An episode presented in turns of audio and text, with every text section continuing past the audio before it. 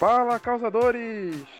Aqui é o Asimov e, com grandes poderes, tem grandes responsabilidades. Beleza, galera? Aqui é o Felipe, professor. Primeiro eu quero parabenizar ao Asimov, Asimov real, né? O Asimov que dá, dá o pseudônimo aqui ao nosso amigo criador e organizador do podcast. Ele fez, faria 101 anos na data de ontem, dia 2 de janeiro. Além disso, eu quero dizer uma coisa muito importante: Turma da Mônica é melhor que Vingadores. Segue aí.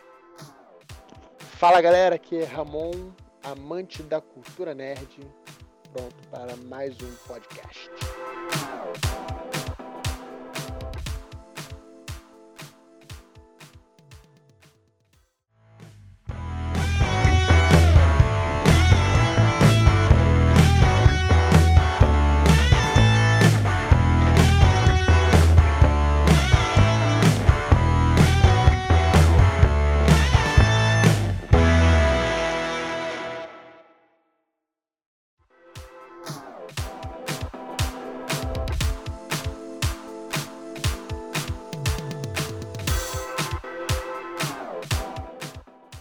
Asimov, qual é o tema de hoje? O tema de hoje é sobre quadrinhos, nossos quadrinhos preferidos. Quadrinhos Pode favoritos. coisa. Quadrinhos favoritos da vida toda, né? Vale mangá também? Vale mangá. Aí é uma, é uma discussão grande. Vai ter gente que vai reclamar, vai cancelar o podcast. Não, quadrinho não é mangá, mangá não é quadrinho. Como é que funciona isso? Afinal, quais são os limites de quadrinho e mangá ou se tudo é a mesma coisa? Eu como, Aí uma boa discussão. é, eu como professor de língua portuguesa, professor de redação, no sexto ano a gente tem, né, a gente, é, é parte da matéria dos alunos história em quadrinhos. E eu mostro para os meus alunos o mangá, né, o quadrinho oriental, como quadrinho, como história em quadrinhos. Faço a separação de tirinha, né? Tirinha ela tem um limite, três ou quatro quadrinhos na, na- na horizontal ou na vertical. É, E a história em quadrinhos, que é aquela história mais densa, mais profunda, com linguagem verbal e não verbal, e que eu comecei lá atrás, lá no- nos primórdios da, da minha infância, com Turma da Mônica, eu acho que muitas crianças começam ainda hoje com Turma da Mônica.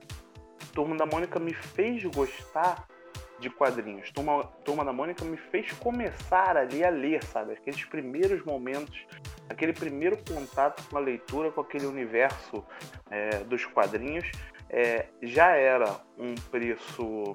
é, o quadrinho brasileiro ele sempre teve um preço exorbitante, isso sempre foi um problema, não importa se é Marvel, se é DC, se é Turma da Mônica, se o quadrinho é produzido no Brasil, se é produzido lá fora, se é papel de jornal, se é aquele papel de revista bonito. Um grande problema dos quadrinhos brasileiros sempre foi, sempre foram os preços. E aí eu tinha dificuldades para comprar, mas a grande vantagem dos quadrinhos da Turma da Mônica é que todo mundo tinha. Então sempre tinha aquele primo mais velho, irmã, que já tinha lido, que estava rolando em casa e acabava sobrando, acumulava, acumulava poeira, passava para o outro. Então acabou sendo aquela roupa velha que vai passando de um para o outro familiar. sim. Eu Tem muito em colégio também.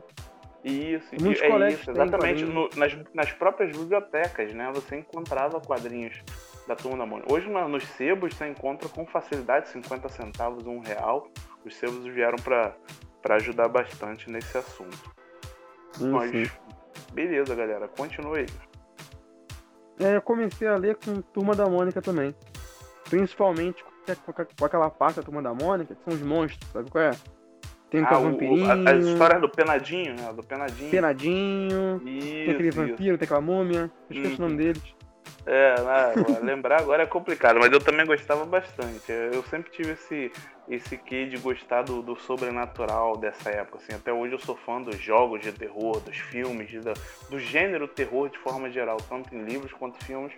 É, em quadrinhos eu não tive muito acesso. E, o- e o Penadinho, as histórias do Penadinho, que era ali um, um, um spin-off né, da Turma da Mônica, dentro da própria história da Turma da Mônica tinha vários spin-offs, né? O Piteco, que era o Homem das É Cavernas. um Peter que eu gosto Sim. muito. É, tinha o astronauta, que era, que era outra coisa que me interessava bastante, o espaço, é, a própria ficção científica ali envolvida. É, e o Penadinho também tinha essa questão do, do, do- do- do sobrenatural que me atraía. Inclusive, já depois que eu era adulto, eu descobri que criaram uma revista própria do Penadinho. Mas eu não sei se ela teve sucesso, se ela seguiu e tal. É, eu também não sei. Aí eu comecei a ler Turma da Mônica e depois de Turma da Mônica eu já fui direto pro super-heróis, sabe? É porque Hum, eu vi. o-. É, porque quando eu era criança, eu era muito novo, tinha uns 5, 6 anos. Saiu o Homem-Aranha do Tobey Maguire, né? Nos cinemas. Estreou o primeiro filme. Hum, sim. Aí de- já Aí tá, dei a tá idade. né? revelando, tá revelando sua idade aí. é. É. Aí saiu aquele filme, eu achei assim a co- coisa mais girada da face da Terra. Aí eu lembro que no ano seguinte eu queria mochila do Homem-Aranha pra colégio. Queria lancheira do Homem-Aranha. é, é, você pegou a época boa, né? Porque Ramon e eu que estamos participando aqui, eu sempre lembro que a gente é um pouco mais velho. Então os nossos filmes de super-heróis não tinham essa tecnologia que Homem-Aranha e X-Men tiveram lá no, nos primórdios dos anos 2000. Homem-Aranha foi um marco, um marco da, da- da- dos efeitos especiais. Então até os jogos de videogame, quando, quando surgia um jogo de videogame, o objetivo dos produtores era criar um gráfico similar ao do Homem-Aranha, aquele antigo do Tobey Maguire. Claro que hoje o gráfico é datado e tudo, mas à época era impossível você assistir aquilo no cinema e dizer, não, peraí, isso aí não, isso aí não, não, não é computador, não é computadorizado. Tem alguma coisa por trás, tem uma mágica por trás, né? A magia do cinema. Mas antes É, de eu eu entrar aí no, no, no- no universo dos super-heróis, que eu também peguei depois, eu vou segurar um pouquinho mais a questão da Turma da Mônica, que existia um, um- um encanto para as crianças da Turma da Mônica, é, que hoje a gente nem encontra tanto, até hoje evoluiu, né? Tem Turma da Mônica Jovem, que eu ainda não tive É. acesso, mas pelo que eu bem entendi, legal. faz muito sucesso, é, faz muito sucesso entre os jovens, né? As crianças da turma da Mônica cresceram, do, Maurício de Souza. Mas eu, eu, eu me lembro de um evento, cara, que tinha com, com os quadrinhos da turma da Mônica, que era o lançamento do Almanacão de Férias. O Almanacão de Férias, assim, quando chegava perto de, de dezembro, assim, eles lançavam um livrão, tipo um livrão da turma da Mônica, assim, de mais de 100 páginas, em que grande parte do- era, era um, um compilado das melhores histórias lançadas no ano e boa parte do livrão era de passatempos, né, para você colorir, para você desenhar, ligar os pontos, fugir do labirinto e tal.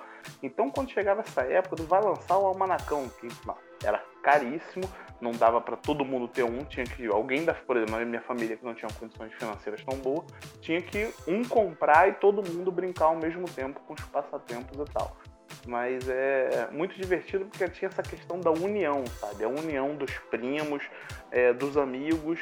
Uma coisa que a gente não vê tanto hoje, eu vejo, por exemplo, os jovens de hoje, os jovens que eu digo até os ali para 8, 9, 10 anos, eles têm uma relação com seus familiares, primos e amigos, uma relação meio distante, uma relação mais voltada pro pro grupos de mensagem, de WhatsApp ou pelas redes sociais e não tem, Entendi. eu tô falando até fora da pandemia, né? Não tem essa questão da proximidade. Eu deitava, sentava com os meus primos para fazer, para colorir, para desenhar junto. E esses meus primos, o Ramon até conhece a maioria, são grandes amigos meus até hoje. Tipo, a gente convive como se fosse irmão. Então, o quadrinho naquela época trouxe uma união familiar e de amizade que hoje eu não vejo tanto, né? Pô, maneiro isso daí. Eu, eu não tinha essa noção muito grande, porque geralmente quem lia mais quadrinho aqui em casa era meu irmão. Aí meu irmão ele lia quadrinhos mais adultos, né, os graphic novels, e eu lia, eu li uns quadrinhos mais tranquilos, né, mais de criança e tal. Depois que eu comecei a ler coisas mais sérias, né. E eu, falei do Homem-Aranha antes, porque acontece? Eu comecei a ler é, super-heróis com quadrinho do Homem-Aranha. Eu descobri que tinha quadrinho. Isso é engraçado porque o que acontece? É, eu demorei muito a me, me, me alfabetizar, né? Eu demorei Uhum. muito a falar e demorei muito a ler também. Eu só fui começar a falar, falar, falar de verdade, eu tinha uns 3, 4 anos. É, isso aí, É. cara, é relativo. Na verdade, se você Sim, for sim, conversar com. É, se você for conversar com um especialista, mano, o cara vai dizer, vai ter criança falando com um, criança falando com dois, outra falando com três, com quatro, mas que não há diferença cognitiva nenhuma entre elas. Sim, sim. Aí eu, e, eu também demorei muito a ler também. Eu só fui começar a ler, a, a me alfabetizar mesmo, porque eu tive muita dificuldade, só me alfabetizei mesmo lá com os 10, 11 anos. Aí eu, eu, eu usei muito pra me alfabetizar quadrinhos do Homem-Aranha, sabe? Eu lia muito, mais que Turma da Mônica. Eu comecei com Turma da Mônica, que era mais fácil de ler. Aí eu tava tendo muita dificuldade para ler outras coisas. Eu não sei se foi meu pai que me deu ou eu que pedi um quadrinho do Homem-Aranha.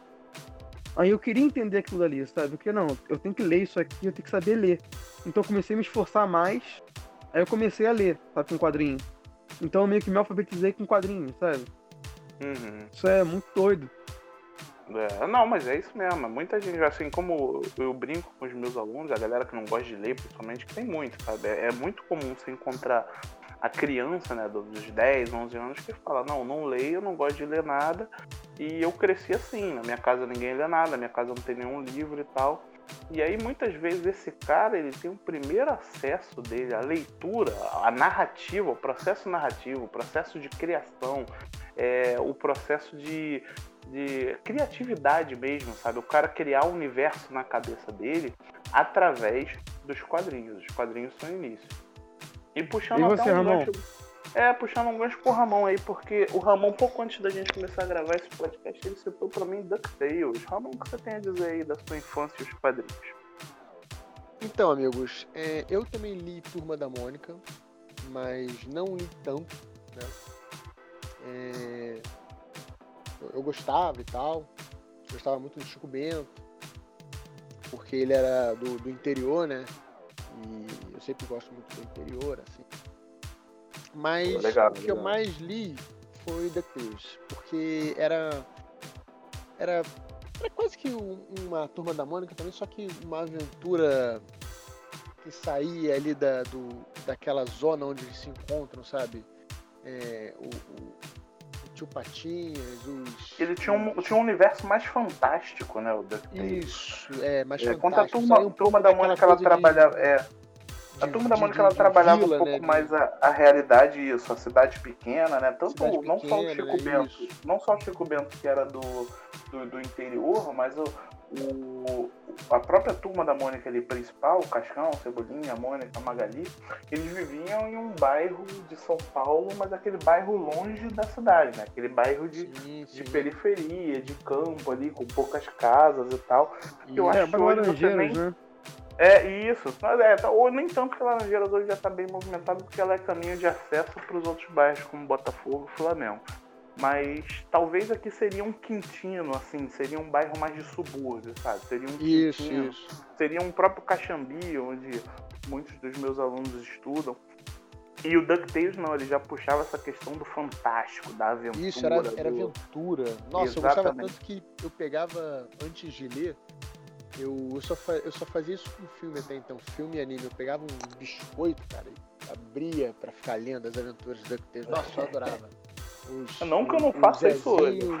Eu É, não leio DuckTales, mas eu, eu ainda pego o biscoito para ler alguma coisa. Mas incrível que pareça, eu comecei a fazer isso com DuckTales. É, é, eu adorava essa. essa, essa ele- ele- nossa, tinha aqueles irmãos metralhas, se eu não me engano, Os né? irmãos de metralha, isso, Ah, os sei. os bandidos, antagonistas. É. né? o antagonista, né? Nossa, então eu adorava porque era, um- era um universo que era, é, vamos dizer que era o Uncharted, né? Era o É, Uncharted, o- sim, o Indiana Jones, né? O Indiana Jones dos- Indiana dos Jones, quadrinhos. né? Dos É. quadrinhos. Não, é tinha essa aventura, eu adorava isso, cara. e- foi upado, né? Os quadrinhos foram upados com a presença do desenho, né? O desenho animado tinha música muito legal, tinha uma abertura muito legal. Sim, sim. É, e o, e o, o- o brasileiro, ele não era acostumado a, a esses personagens coadjuvantes da Disney. Na verdade, ele tinha um foco maior nos mais conhecidos, que era o Mickey, É, o Minnie, Mickey. Pato Donald, Pateta e o Pluto, que eram os cinco principais ali.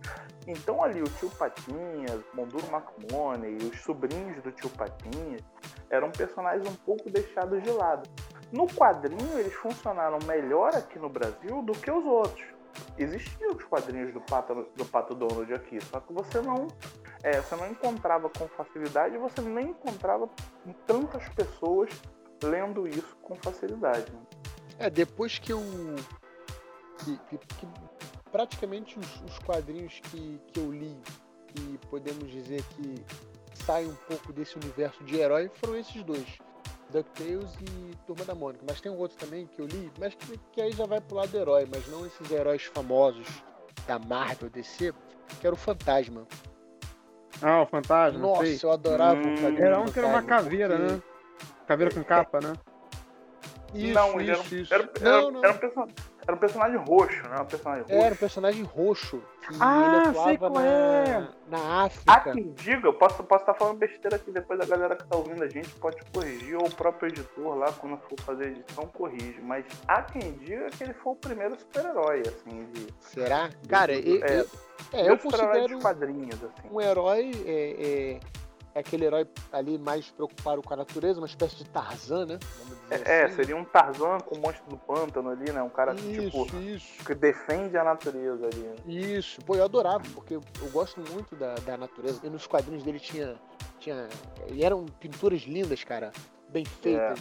de É. Dos animais, ele, da tinha, um- ele selva, tinha um né? lobo, que era o, um lobo cinza que acompanhava ele, um cavalo É, branco. eu lembro que, que ele usava um. Ele usava Só um roupa anel de que- caveira. Desto- Isso, ele usava um anel de caveira. Isso, Só a anel de roupa dele que destoava do local, né? É, uma aquele era, um, roupa era roxa. acho que era uma, uma sunga preta e uma roupa roxa. Né? O cara não tinha Isso. camuflagem, camuflagem zero, né? Eu nem sei se de não me universo ele é, se ele é DC, Marvel. Não, cara, eu acho que não. Acho que ele veio Acho antes não, né? disso tudo, cara. Eu acho que ele veio Ele antes veio disso antes. tudo. Acho que ele surgiu como um quadrinho assim, ele é considerado o primeiro herói, um dos primeiros heróis lá dos anos 20, 30, fugindo dos heróis do, do Velho Oeste, né? Porque o- os Estados Unidos têm essa romantização e esse encantamento com o Velho Oeste americano. E Sim, já sim. naquela época existiam aqueles quadrinhos preto e brancos que enalteciam os bandidos, Billy the Kid, É, Jonah Rex. É, exatamente. Ou enalteciam os próprios xerifes que buscavam esses bandidos e tal. Lá nos. Mas eu não cheguei, eu não tive acesso a isso não. É, o É, Tex o- também tinha, né? O Tex. É, Tex Ranger, né? Texas Ranger. Isso. É, entre outros bem antigos, né? Eu só fui ter acesso mesmo à galera que surgiu depois, dos anos 40 e 50, que foi os quadrinhos da DC e os quadrinhos da Marvel. Pô, fal- falando em quadrinho também de faroeste, tem, tem um quadrinho que eu lia muito por causa do meu avô. Meu avô faleceu quando era muito novo, mas ele deixou pra gente uma coleção de uns 500 quadrinhos do Tex. Pô, nos jogos, Né, é jogos de fora faroeste. não, cara. Nos jogos fora não. Guarda aí. Não, tá guardado. Tá relíquia. Aí. Ah, eu sei que quadrinhos são esses. Eu não cheguei, eu cheguei a ler pouquíssimo deles, mas eu sei qual é. É. Tinham, de, tinham vários desses aí, e meu avô era fascinado por faroeste também, né? Aí, Só fazer aí... uma, uma intertextualidade aqui antes que perca o, o coisa. O fantasma que o Ramon citou aqui, é o fantasma que o Ramon citou aqui, ele virou filme nos anos 90. Virou filme, virou. anos Sim, sim, mas 90, isso eu quero com Billy esquecer. Zane. Não, ele virou filme com Billy Zane, que era aquele antagonista do Titanic, né? Era o marido da, da Rose. É, esse Nossa, cara não era ele? não. Ele aparecia também. É, era ele. Ele apareceu também no De Volta pro Futuro. Ele era um dos, dos, dos amigos do Biff, que era o, o coadjuvante que tinha que, que perseguia o Martin McFly.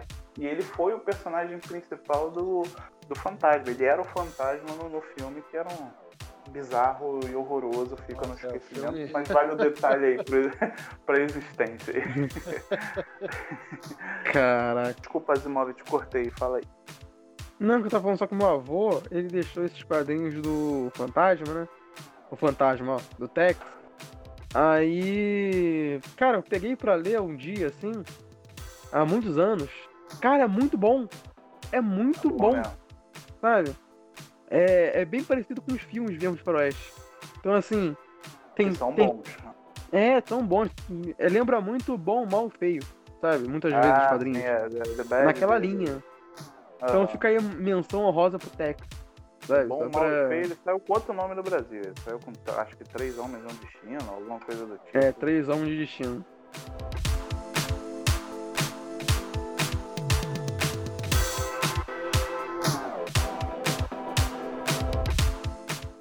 Mas aí, continuando, o... vamos falar agora sobre os quadrinhos que nos marcaram, é, além de Turma da Mônica e tal. Eu queria trazer pra mesa... Favoritar, vamos sair da infância, né? Favoritar. É, foi da infância. E um que me marcou muito foi o primeiro, a primeira graphic novel que eu li na minha vida, Hum, que foi A Piada Mortal, do Batman. Olha isso.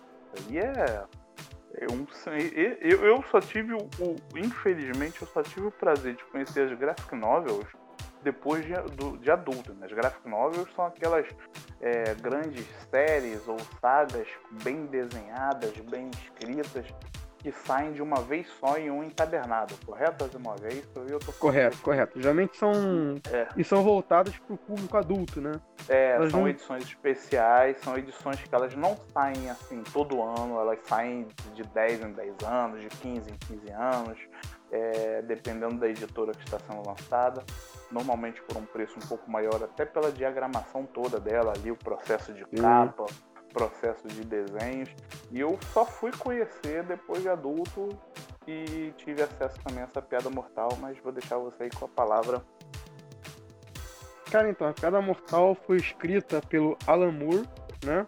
Uhum. Que você não precisa nem apresentar. Mas para é. quem não conhece, Alan Moore é o mesmo criador do V de Vingança, Watchmen. Ou seja, é um monstro. Genial, é. É genial. E. Se eu não me engano, deixa eu ver aqui o desenho. É, o desenho é pelo, pelo Brian Boland. Que desenhou. Quantos você tinha quando leu? Ah, eu devia ter uns. Deixa eu ver. Eu tenho uns 14 anos quando eu li A Pedra Mortal. Cara, eu gostei é um... muito. Aí o... o que acontece? Eu comecei a ler, né? E o máximo de Batman que eu conhecia, o mais próximo desse Batman, que é um Batman mais sério, é um Batman violento. Batman detetive. Esse é o Batman detetive. Detetive, é, Existem detetive. várias versões do Batman. Né? Esse é o aquele Batman detetive é. e tal. O mais próximo disso foi o desenho dos anos 90 que eu vi. E também os filmes, né? Do. Do. Do. do... Os iniciais. Ah, do Nolan. Lá. Do Nolan, né? Ah, os do Nolan. Ah, tá. Aí eu que eu vi, que eu li esse quadrinho depois é daquele os Coringa, né, do não eram tão detetive, né? Os não, os iniciais eram, eram, eram, car né? era o cartunesco, era, era, era, o, era o quadrinesco, né? É nisso. É. Era aquele que você assistia à época, que eu até citei em tempos atrás. Você assistia à época e falava, caraca, você saía do cinema, cara, fantástico. E aí, anos depois, você, que vergonha que eu fui assistir aquilo sim, e aplaudir. É, exato. Principalmente Batman Robin. É, tanto que eles são extremamente zoados hoje em dia, né? Sim, os do sim. Nolan não, os do Nolan já, já tem um, um, respeito maior. Que eu acho que vai acontecer com Vingadores daqui a alguns anos. Cobrem sim. de mim, provavelmente. Não, acho não. Eu acho que o daqui a ficar zoado? Anos... Não, é, acho é, não. não, acho que daqui a uns 20 anos as pessoas vão olhar pro, pro, pro Vingadores, sei lá, Vingadores a Era de Ultron, e vão falar, cara, por que, que eu gostei disso? Não, não necessariamente não, mas zoar, esse é mas Cara, mas porque não é. Que... Não, mas, mas acho que se a pessoa olhar pra um briga. filme, pra não, um sim. filme só, realmente, é... lá na frente, se a pessoa olhar pro Vingadores Era, nossa, por que eu gostei desse filme? Mas se ela olhar pro conjunto, né, que é o que a Marvel fez muito bem, que acontece muito nos quadrinhos, né, principalmente nos hum. quadrinhos da, da, da Marvel e da DC também, que quando Criar uma grande saga, saga né? é, tem aquela saga fechada, que vai de 1 a 50, vamos dizer assim, aquela saga fechada. E nas revistinhas é, paralelas, tipo Homem-Aranha, é, aquela, aquela revistinha separada do Homem-Aranha também aborda a, aquela saga principal, né? Vamos dizer assim. É, Entendi. muito a essência do medo da Marvel. Uhum. E eu comprei uhum. a essência do medo, a série fechada, de 1 a 8. Só que tinha a revistinha do Capitão América, que era Capitão América e a essência do medo, né? é, Homem-Aranha, Homem-Aranha e a essência do medo. Né? Eles pegam aquela isso, série principal é, e Isso era um problemático, né, cara? Isso é ruim, isso é ruim. Isso é um problemático. Isso existiu é, desde é sempre, na verdade.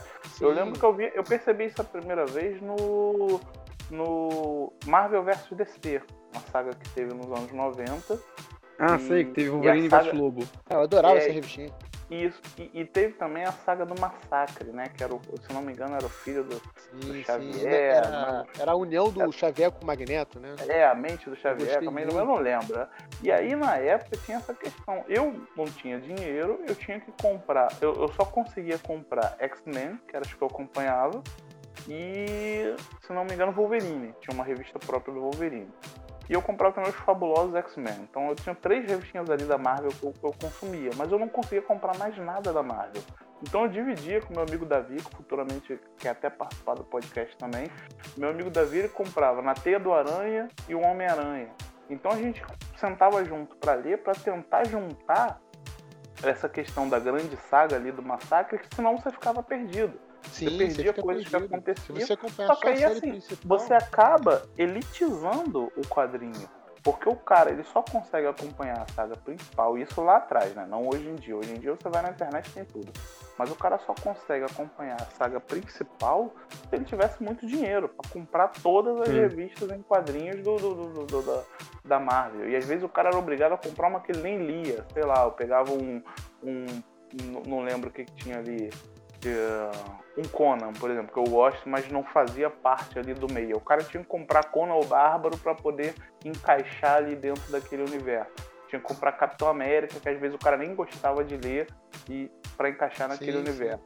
Então, É por assim, isso que eu um falo que se a problema. pessoa vê, vê, vê como filme, né? É, é- É, sim, sim. Acaba, o os filme único acaba afastando, né? Isso. É, isso daí é uma parada que tava nos quadrinhos e foi pro cinema também, né? Com o MCU, depois do DCU. E eu espero que, assim. Que eu acho que não vai acontecer que nem nos quadrinhos, que é o famoso vai ter 30 mil. Se você não, não vê esse, esse, esse, você não entende nada.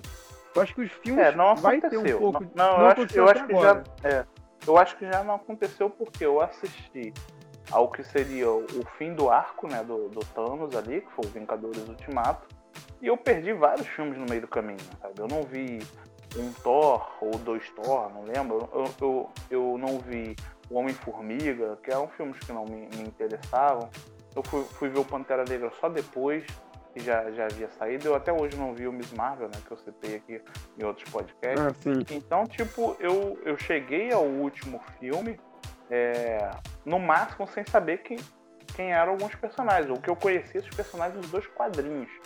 Mas, É, mas eu acho que não perde, atrapalhou. Não, não é, sim, com certeza há o furo, sim. Com certeza há o furo. Mas é, é o que eu te digo, o, o Asimov. Hoje em dia, você, num filme, isso funciona tranquilo. Hoje em dia, isso funciona tranquilo. Porque se você tiver qualquer dúvida, você vai à internet, faz a pesquisa, busca e entende o buraco que você perdeu. Lá atrás, nos quadrinhos, isso não dava. Ou você lia o quadrinho, Entendi. ou você estava ferrado, porque só tinha referência. Você estava lá lendo o quadrinho, de repente, acontecia um fato ali que você não entendia nada, ficava boiando. Aí eles colocavam lá um- uma legenda pequenininha. Isso aconteceu na teia do aranha, do aranha número 101. Pô, Isso ferrou. mesmo. É, Isso me como é que eu vou quando eu conseguir? vou ler. Como é que eu Nossa, vou conseguir isso. isso? E não tinha aquele negócio de, ah, vou na banca e vou comprar a revista que saiu há três meses atrás. Não, já era. Perdeu, perdeu, você não ia ver nunca mais, sabe? A não ser que alguém tenha comprado, porque nem os sebos tinham a força que tem agora. A internet não tinha Entendi. a força que você tem agora. Então o quadrinho de antigamente, ele acabou afastando muita gente. Que as pessoas não conseguiam, não só não comprar, como também não conseguiam acompanhar as sagas por completo. É, isso é realmente um problema, cara, pra Uhum. quadrinhos e pra quem gosta de quadrinhos, né? É. Aí, enfim, que o Batman do. Esse Batman que eu falei, que a única. do Piada Mortal, né? Que a única Isso. referência que eu tinha nos filmes do Nolan e, e aquele desenho dos anos 90, né? Na época, na época que eu li o Piada Mortal. Uhum. E também tinha um desenho, saiu em 2006 do Batman, acho que é 2006, 2005, que era um Batman meio novo e tal, reimaginado, que o nome era O Batman, só isso que era um desenho. É, que era Batman, maravilhoso né? também, Era. The Batman, que era maravilhoso, The eu Batman. adorava. E até hoje é o meu desenho preferido do Batman, até hoje. Uhum. Mas. Não lembro de ter assistido isso. Não, mas é muito bom, Acho mas eu tinha, é- eu tinha essas referências só. Aí do nada eu fui ver Piada Mortal falei, cara, isso aqui é muito violento, sabe? Porque a violência não é tipo parecer pessoal perdendo perna, não é isso. É- Era, era uma coisa Não. mais. me- menos brutal. Ele é pesado, não é, não é na piada mortal que ele mata, que ele mata a filha do, do, do Gordon? A Bárbara mata, Gordon. Deixa, Não, não deixa mata ninguém, não. Não, ele deixa paraplégica, né? O... Deixa paraplégica Ele isso. com Aí- tiro. Ó, isso. gente, vão ter spoilers, tá? Vão ter spoilers nesse episódio. É. não, mas aí é spoiler do meio da. Não é do final, é do meio, né? Do meio não é spoiler. É. Não, mas já tô deixando avisado já. É, boa.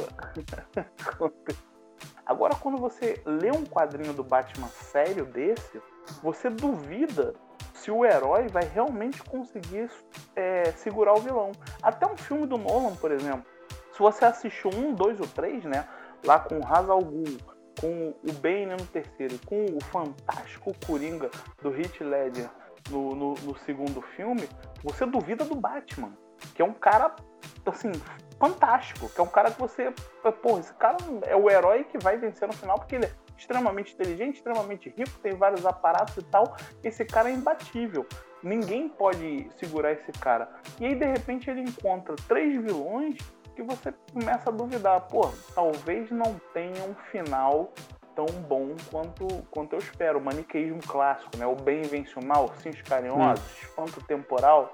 E se você assiste, por exemplo, Batman Cavaleiro das Trevas, ele é um retorno de Jedi, sabe? O, o Batman não vence ali. Há uma vitória do Coringa. Ah, ele é preso? É preso. Que se dane, ele é louco. Para ele ser preso, ser morto, tanto faz. Então, na verdade, ele vence porque ele corrompe o Cavaleiro, spoiler alert, ele corrompe o, o Cavaleiro Branco de Gotham, que é o futuramente se tornam duas caras. Então uma, há uma vitória do mal ali, que nos quadrinhos antigamente, ou até nos desenhos dos anos 90, era impossível ou improvável de acontecer.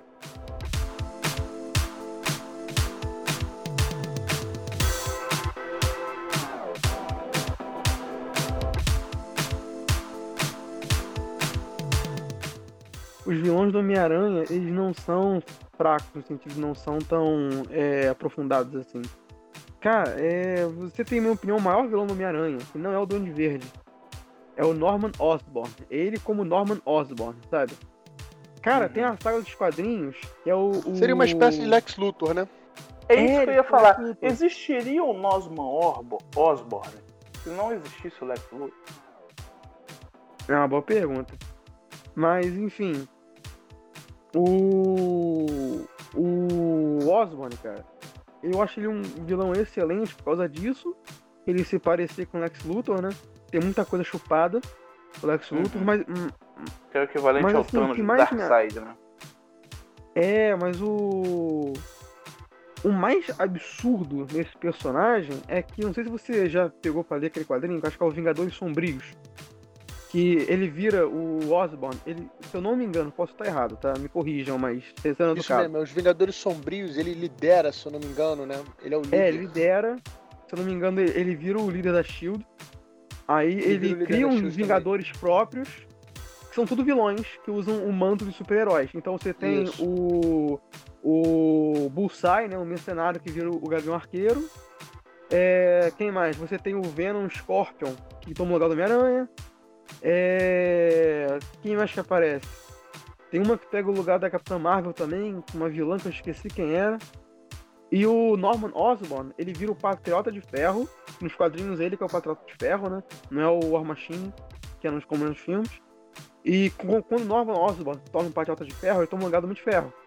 Então você tem toda. Acho que Abominável também toma o lugar do Hulk, se não me engano. Mas você tem toda, todos os vilões assim, sabe? É casca grossíssima. É, são liderados uma por equipe, ele. Formando uma equipe maligna, né? É uma equipe maligna, se não me engano, eles trabalham é... com o governo, uma coisa assim. Aí, desculpa, Porque, cara, aí, eu, aí eu puxo pra é, vocês aqui a Liga do Mal. O que é a Liga do Mal? A Liga do Mal é uma união dos vilões da DC, isso já muito antes disso, dos Vingadores Sombrios, lideradas pelo Lex Luthor. Então tem Brainiac, tem o Gorilla Grodd, tem o, o Arraia Negra, tem um vilão para cada é, é para cada membro do, do, da Liga da Justiça. Eles formam lá uma equipe que mora num pântano lá esquisito. Desde os Super Amigos a gente já tinha essa concepção. Que na verdade. Mas nada, nem... nada, nada é, se cria, nada né? se cria, é. né? Não tô nem criticando. A Marvel copiou a DC o tempo inteiro né? É, ao é, longo de vários anos, antes, né? né? A DC agora que tenta copiar a, a questão tenta... dos filmes, né? Isso. E falha. Então, na Mas verdade. Nos quadrinhos é tudo... a Marvel sempre copiou a DC. É, e a DC provavelmente copiou de alguém em algum momento, em algum lugar. É, o. Não vai saber, o, o Stan Lee trabalhou na DC também. Então. Uhum. Mas é, é, é, isso. Então, o Norman Osborn ele acaba liderando essa equipe sombria, né? Dos Vingadores. É, o que eu acho legal que o, que o, que o Asimov falou do, do Norman, Norman Osborn, que ele parece muito Lex Luthor porque é, é aquela coisa do do cara que tem poder e dinheiro. O cara né? que tem dinheiro e é Quando ele- inteligente, né? E- Isso, inteligente, dinheiro, se sente poderoso. Aí quando ele vê um ser mais poderoso que ele, aquilo deve frustrar ele de uma É. forma absurda, né, cara? A ponto uma dele questão de orgulho. Então, o cara do, caso do Lex Luthor, né? E o caso do Lex Luthor, o caso do Norman, entendeu? É, é verdade. Só não tem nos quadrinhos do Batman, porque o Batman já é um milionário, né? É, Ele já é um milionário, né? Então. é. Não, ele não Mas tem. falar em, em- em- Até porque ninguém Batman, tem dinheiro em Gotham, né? Ninguém tem dinheiro É em Gotham. verdade. Só ninguém ele. Ele é um O cara Gotham que tem é, né? é uma Detroit, né? Suja É, ali, né, cara? É uma Detroit É, do Robocop, máfia né? manda, é, uma Detroit do Robocop e tal. É O. Asimov falou aí agora do, da gráfica nova do, do Piada Mortal, Batman. é, Hum. do Batman. Eu tenho uma que foi até você que me deu, Felipe. O Cabelo das Trevas. Bonita, Ah, capa dura, sim. linda, linda, nossa, linda. Os traços, eles não são tão é, bonitos, São sabe? sujos, É, né? como Não, outros, porque, ele- né? É um eles, traço são, meio. eles são dos anos 80, né? É, um traço É. meio. é, não, não, chega a ser feio, mas se você comparar com os traços de Ele agora. é cru, né? O traço. É, ele é cru, é, ele, ele- entendeu? Mas, nossa, é, é lindo demais o, o- o- a história da- do das Não é, não é uma arte lindo, que lindo. busca a, a perfeição. Tipo, Não, qual não o, é. o, o Asimov, O qual é o nome super-homem tem um daquele... queixão, tem um peito Qual é o nome enorme. daquele, daquele desenhista que faz as graphic novels como, como se fossem heróis é, parecidos com seres humanos na vida real? Qual é o nome dele? O cara que fez o Fez o Reino da Manhã. Reino da Manhã. Ah, nome eu esqueço o nome dele. Deixa eu ver aqui. Pô, isso aí, isso aí, isso aí. Ele é nome bota mesmo? personagens com características É. humanas mesmo, né, cara? É, Eu sei quem é. É o. demais. Dá aquela pesquisada, dá aquela bugada rápida aí, vão bater na gente. A galera que tá assistindo vão bater na gente por não lembrar o Não, nome sei o nome dele, esqueci. É, mas de qualquer maneira, a ideia é, se você chegar e comparar os quadrinhos escritos, desenhados antigamente com os de agora, e, e pensar, poxa, antigamente eles desenhavam mal. Não, não, eles não desenhavam Alex mal. Ross. Alex Ross, isso. A arte deles era, era aquela arte, era feita daquela maneira, o desenho era feito daquela maneira. Eu tenho um aqui que se minha filha olhar pro desenho, ela fala, pô, que desenho tosco. E comparar o Reino da Manhã, ela fala que desenho tosco, que é o. Daqui a pouco eu cito esse daí, que é o. As Quatro Estações, do. Que é, um, que é uma saga do, do Superman. Mas não é que é um desenho tosco, é que era uma arte daquele momento. E realmente, o, o, o Batman Cavaleiro das Trevas, ele tem um desenho, não é tosco, é um desenho mais é, cartunesco, né? Como a gente citou um tempo atrás. É mais Isso, desenhado, isso. qua- quadrinesco, né? Um, é um Isso, quadrinesco ali, criando aqui um adjetivo que eu não sei se existe. Mas ele, ele- o, que o grande objetivo dela não era mostrar somente a arte, mas a história. Que ela tem profundidade, ela tem uma história.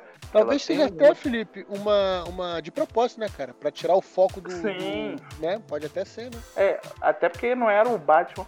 Até porque é, sai daquela história de super-heróis extremamente musculosos, né? Que acho que Jim Lee fazia esse tipo de desenho. É, mas o Batman tá gigante 90. nesse daí. Não, ele, ele, ele tá tá, gigante. velho, ele, ele tá gordo e velho. Ele usa uma armadura que dá a impressão de que ele é um cara monstro pra poder ali bater de frente com o Superman. Mas quando ele Ah, tá sem tá, armadura, saquei. que ele é Bruce Wayne andando na rua assim, ele é um velhinho daqueles que tu encontra na praça jogando baralho. Isso é que é legal do Batman Cavaleiro das Trevas. Que você tá mal acostumado. Você espera o personagem super foda, aquele personagem é, super sinistro, detetive e tal, e ele é um cara, na verdade, aposentado. É um cara que, tipo, Gotham já O cara tá. que já tá cansado, cara. É, Já tá é cansado. Gotham, Gotham já tá controlada, se não me engano, ele já organizou tudo, né? Os, os robôs dele lá, as coisas que ele fez. É, Gotham já tá é, arrumada direitinho e de repente. É tipo o maluco um- do Máquina Mortífera, né? Que o pessoal zoa. Ah, o, o Danny Glover. É, o Danny, Danny Glover. Glover. tá- Que, aliás, eu assisti ao Predador 2 recentemente. Daqui a pouco eu posso citar também os Cara, eu, quadrinhos eu, eu o Predador confundi outra aparece. pessoa com o Danny Glover, cara. Confundi o Danny Glover com o maluco do Caça-Fantasmas. Eu pensei que fosse o Caça-Fantasmas no Ah, Predador do- 2. O Eu descobri que era o Danny Wilson, Glover esses Wilson, dias. Eu não lembro do ator do. É, não, o Danny Glover é do Predador 2, do Máquina Mortífera. Inclusive, eu É, assisti eu uma problema, excelente cara. atuação dele no Predador 2. Não, muito bom. Eu pensei, peraí, o maluco do Máquina Mortífera? Caraca, eu pensei que fosse o cara do Caça-Fantasmas. Os atores parece, parece. né, também. Não, parece, parece um pouquinho. Putz, grilo. Mas, ô Ramon, eu desculpa, eu te cortei porque. Eu te cortei justamente porque o Cavaleiro das Trevas é talvez o meu quadrinho favorito do Batman. Batman não é o meu personagem favorito da DC, é pra mim um grande personagem, mas o, o quadrinho favorito é sem dúvida o, o Cavaleiro das Trevas. Continue aí, desculpa. Não, então, é. E, e a história é, é aquilo que você falou, só tem mais nada pra falar do, desse quadrinho. é, que até inspirou o, o filme Batman vs Superman, né? Do Zack Snyder, né? É, que é muito Inclusive, criticado, né? É, que é muito criticado, enfim. Mas é porque ele É também não seguiu aquela criticado, história. mas é aquele também, negócio. né, Se né, tiver né. passando na televisão, eu assisto. Não, sim, eu eu, também, assisti- eu também. eu- eu gostei do filme. Eu achei É, que cara, tem, tem tem homenagens ali ao Frank Miller É. e tal. no- na- Isso. no- até no, nos traços do Frank Miller tem homenagem ali no, no filme e tal. Isso. Mostra Ah, trechos ah. do quadrinho ali, né? Sim, sim. Tem aquela, aquela, Foram aquela fiéis à silhueta sombria, sabe? Uhum. É, só que, Ele falhou no final, né? É, ele falou no final e tal. Com a inserção É, do apocalipse desnecessário. Sim, sim, Nossa, desnecessário. diz, cara, misturou deu as uma raiva. coisas. Entendeu? Pô, estragaram O Super-Homem o no, no- no- no- no- na gráfica nova é, ele é tido como o. como se fosse o Capitão América, sabe? No, no início, É, aquela coisa a- do. Piorado ainda, né? Na verdade, o- É. o, o, o Frank coisa do- Miller. do, ele- soldado americano. É, isso pra mim é terrível. eles mandam ele, eu disse eles agora mandam pouco, ele pro, pra, pro Superman pra resolver o problema em Gotham. É, o Batman tava, tava surtado. ele, segue, ele, Nossa, ele é um lacaio assim? do presidente, né? Isso, é um É, eu lacaio, do presidente americano. Isso. Isso é uma pena, que eu até citei em outros podcasts. Que eu- Mas é eu já- legal, é, é, na, na- já falei funciona na outras vezes. história. Sim, sim. O Superman, ele, normalmente, quando a, a DC ela tá com ausência de grandes vilões. É, É se o ela Superman tem- um vilão. É se, é, se ela já. Se o Darkseid já foi vilão muitas vezes, se o Brainiac já foi vilão muitas vezes, e ela tá com a ausência de um grande vilão, se o Coringa já foi muito utilizado, ela acaba trazendo o Superman para enfrentar o Batman. O Superman e o Batman já enfrentaram seis, sete vezes ao longo de toda desenhos, quadrinhos, filmes e tal. É, que é uma, é uma, é uma oposição gigantesca, né? Como eles mesmos, o próprio Batman fala, são dois lados da mesma moeda.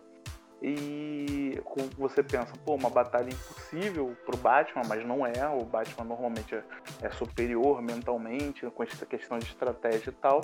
Mas o problema dessa HQ em específica, pra mim, né, é, é eu transformar o meu personagem favorito em vilão. Então, tipo, não é porque ele é vilão. Tipo, no, no, no Unjustice ele é vilão e pra mim, beleza. Tranquilo, transformar o cara em vilão normal. Agora no. No, no Batman Cavaleiro das Trevas, além de vilão, ele é babaca. Entendeu? Ele, é, ele é o otário que segue o presidente americano. Ele é o famoso escoteiro que todo mundo sempre criticou. Felipe. Aí isso, cara, isso me dá um ódio. Então, eu eu nem acho, eu nem acho que, na, na, na minha opinião, eu nem acho que ele é o vilão na gráfica nova. Eu acho até que, que ali, pra mim, não há vilões. Eu acho que há opiniões diversas ali da forma como lidar ali no- na situação. Mas que ele tá um grande Estão todos nos seus extremos, né? Estão todos nos Isso. seus radicais. O Batman tá Isso, radical. né? Isso, entendeu? É que Mas, tem um antagonista. mas que ele tá um babaca, ele antagonista tá ali que muito é- babaca. É, tem um antagonista ali que é líder de gangue e tal, né? Isso, que é o com quem o Batman luta. Eu, eu- se você não gostou do filme, quem É os mutantes, se eu não me engano. Os estiver- É, os, mutantes. é, quem não Os mutantes, estiver, isso. Quem estiver ouvindo a gente, não gostou do filme Batman vs Superman, pode ler o quadrinho que vai adorar, é sensacional. O quadrinho é muito e bom. se você quiser assistir alguma coisa relacionada, a animação da DC em duas partes é muito boa também, É muito, muito boa. fiel. Ela é muito fiel ao quadrinho. Ela tem É esse mesmo nome, boa. Batman Cavaleiro das Trevas, parte 1 e parte 2. Excelente, muito boa. A- essa graphic novel, essa graphic novel que o Ramon citou, ela tem duas partes também. Tem uma parte 2 lá. E eu ouvi rumores que tem até uma parte 3, mas que é desconsiderado. Ninguém gostou. É, mas aquela, e- aquela Isso, parte, parte aquela é parte que você me deu é fechada. Ela tem um e, a 1 e a 2, se não me engano. É, mas engraçado Aliás, ali, pra mim, é o arco fecha. Aliás, ali. se você quiser me devolver, eu agradeço, porque eu, Não, mas foi eu comprei duas. você- eu comprei duas. Eu comprei uma pra mim e uma pra você. A sua chegou e a minha não. Aí eu desisti. Mas eu te dei o reino da manhã. Sim, sim. Eu, Não, eu desisti, pedi meu dinheiro de volta e tal, não sei o que. Eu descobri que estava no correio. Eu fui buscar no correio Nossa. e, e, ela tava destruída. Então eu tô com ela aqui, eu tenho guardada, bonitinho. Só que a capa dela não existe mais, porque alguém arrastou no correio, jogou pra um lado, jogou pro outro. E infelizmente eu perdi a capa. Nossa. Mas aí eu deixo. É, com carinho eu deixo ela guardada aqui. Dá pra ler, só que não tem mais capa. É, só pra fechar agora o Piada Mortal, pra ficar jogado. É, pra galera Batman poder entender. Ficamos, ficamos no Batman. Ficamos no Batman, Batmania. É. O da Piada Mortal, a história é a seguinte: Coringa foge do Asilo Arkham com um objetivo claro. Ele quer mostrar para todo mundo que o que difere ele de uma pessoa comum é um dia ruim. Ponto. Esse é o objetivo dele. Aí escolhe a pessoa mais íntegra e mais lúcida de toda a Gotham pra, como cobaia para poder mostrar o ponto dele, que é o comissário Gordon. Então ele vai na casa do Gordon, como eu tinha falado, ele vai lá, spoiler, spoiler, spoilers, né? Ele vai lá, spoiler, spoiler. atira na Bárbara, né? E uhum. a, aí depende de, de cada um, né? De, de cada interpretação. Eu interpreto assim que ele começa, ele tira as roupas da Bárbara e tira a foto, né? É. Ela nua e tal. E há quem eu diga, que há quem diga que ele. É, há quem diga que ele estuprou, eu acredito nisso também. Também acredito. Inclusive, há quem diga que ele estuprou o Robin, o terceiro Robin, que é morto por ele, o Jason. É, Jason, Jason Todd, Todd, né? É, há quem diga que naquele, se não me engano, eu, eu não lembro qual é o nome do quadrinho, alguma coisa de família. É, eu não tô ah, é o aqui. Problemas de Família, uma coisa assim. É, alguma coisa assim. Morte é, em Família. Morte, Morte em família, isso. Morte em Família. Há quem diga que ele também estupra o Jason Todd, que ele teoricamente... espancou o Jason Todd. Espancou é, o pé de cabra. Com, é, com pé de cabra. Isso. Isso, e ali dá a entender que ele também estupra, o que mostra essa questão que o Asimov falou no início do podcast. São quadrinhos mais adultos, mais voltados para a realidade. São situações que realmente poderiam acontecer. Eles não estão preocupados com poderes, mostrar força, poder e tal, e, e, cores, não são. Esses quadrinhos do Batman, o Cavaleiro das Trevas já foi citado aqui, a Piada Mortal agora, o Morte em Família, eles são todos sombrios, são todos escuros. O, a paleta Isso. de cores cores fica ali no cinza, azul, preto no máximo. E, e você fica naquele clima de tensão. É, de tensão, de, cara, de medo. De não, vai, é, não vai terminar bem. Sabe? Não vai terminar bem. Mas continua, Zimodo, que eu quero chegar, eu quero chegar a esse final desse piada mortal aí. É, que acontece? Aí o Gordon, né? Ele, ele é capturado pelo Coringa e mandado para um circo. E o Coringa comprou com um, que aí vem uma parte meio problemática do quadrinho, tem um monte de pessoas que têm deformidade, um monte de problema genético, que fazem parte daquele tipo dos horrores. Aí eu lembro que na época não, mas hoje em dia esse quadrinho é criticado por causa disso. Mostrar essas pessoas como vilões e tal. Aí eles vão, tiram a roupa do Gordon, um monte de coisa, é, tiram a roupa dele, deixam ele nu, é, o Coringa brota lá e basicamente faz ele andar por um uma montanha russazinha pequena, só que fechada, um túnelzinho, né? que é tipo só o uhum. carrinho dele sozinho, mais ninguém. E conforme vai passando, tem projeções na parede, várias fotos da Bárbara nua, levando uhum. tiro, e aí dá a entender que tem as fotos do Coringa estuprando ela também. Aham. Pra Nossa, ver se ele consegue esquecer. Pesada, é, é, é excelente. Aí é o, é, o Coringa, é o Coringa em seu estado puro, né? É, a essência e, do Coringa. E uma parte muito interessante desse quadrinho também é que ele corta com os flashbacks de um possível passado criado por Coringa, né? Dele como comediante, ah, frustrado. Sim, é verdade. Cena é. que é tentando sustentar uma família. Uhum. É, e ele vai entrar pro crime para ver se ele consegue uma alternativa. E isso começa a dar tudo errado. Mais spoilers ainda agora. Agora spoilers pesados, né? Desse, dessa origem que o Alan Moore deu pra ele, né? Que o Coringa, uhum. a família dele morre num acidente.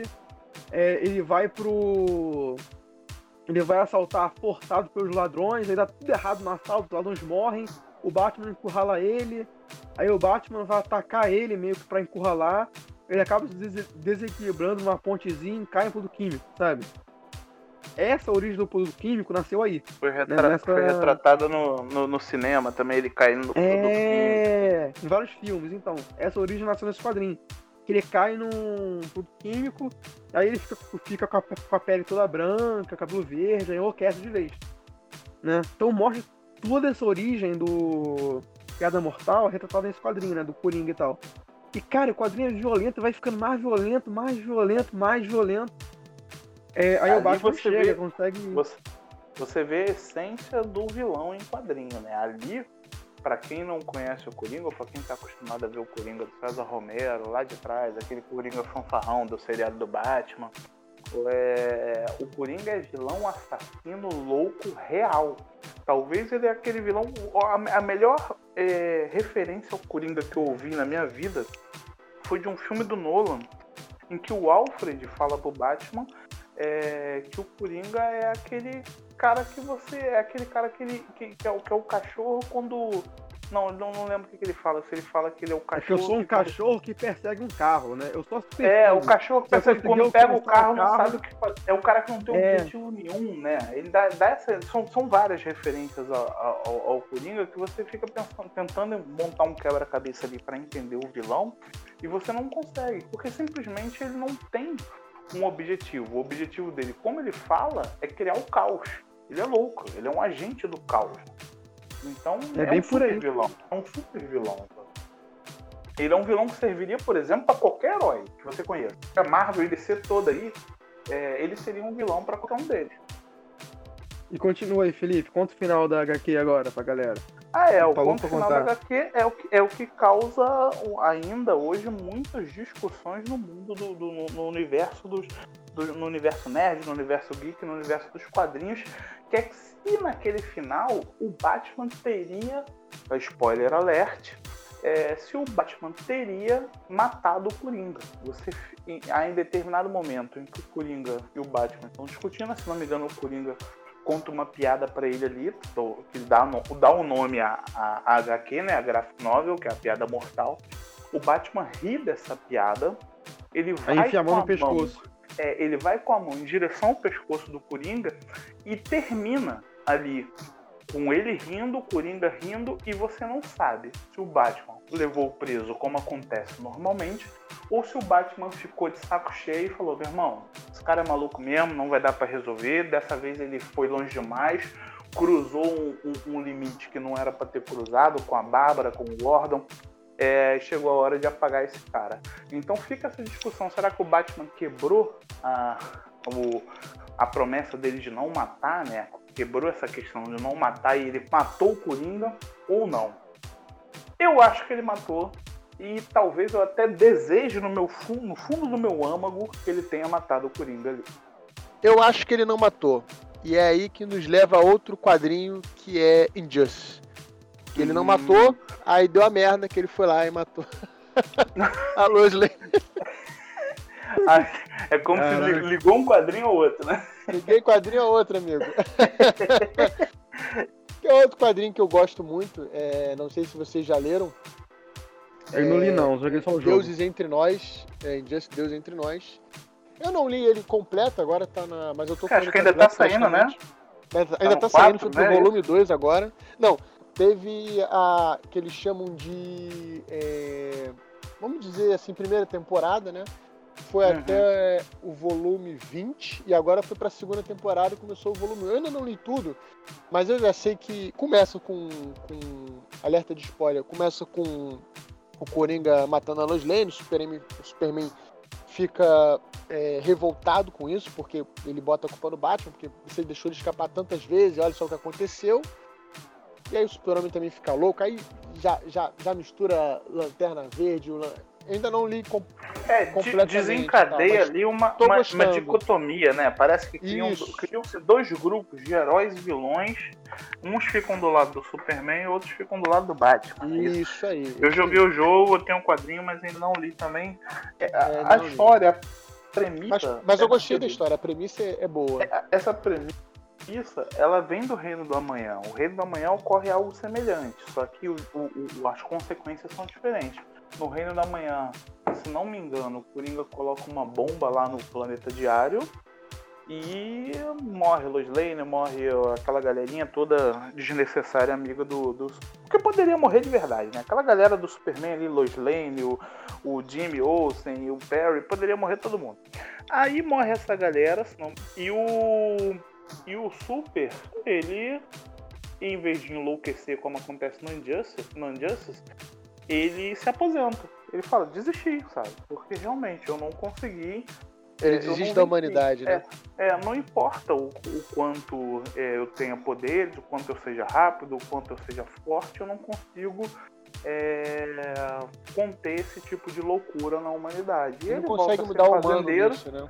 É, ele envelhece, volta a ser fazendeiro e tal. E aí surge um novo, uma nova leva de heróis. E eu gosto muito desse Reino da Manhã, já puxando do Injustice pro Reino da Manhã que me marcou é, nas graphic novels. Talvez seja a minha favorita, não sei dizer se é a minha favorita. Porque ele mostra essa, essa oposição Marvel e DC. O novo herói que aparece, que eu não vou lembrar o nome dele agora, ele é um herói típico Marvel. Ele é um herói típico Wolverine.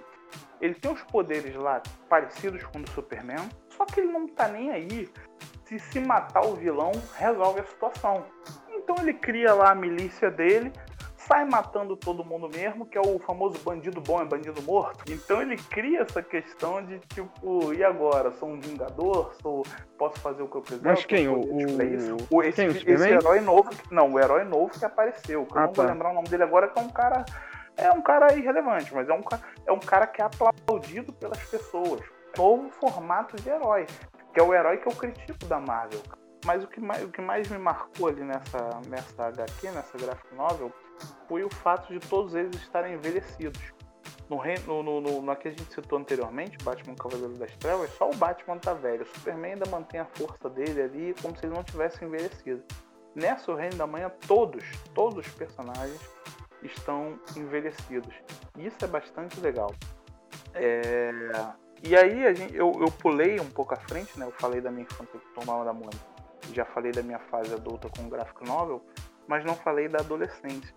Na adolescência ali, como eu já citei em outros podcasts, o que me fez gostar de quadrinhos foi, foram os desenhos, do, a animação dos X-Men dos anos 90, os X-Men e Homem-Aranha, né?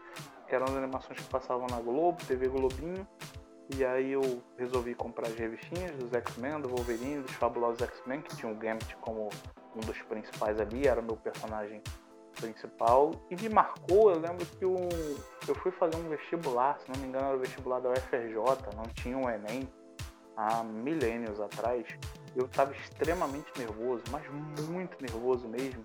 E aí minha mãe, que foi me colocar num ônibus para ir fazer o vestibular, ela passou na banca de jornal e me comprou uma, uma revistinha, um quadrinho que era até daquele X-Men, né? Que é o filho do Cable.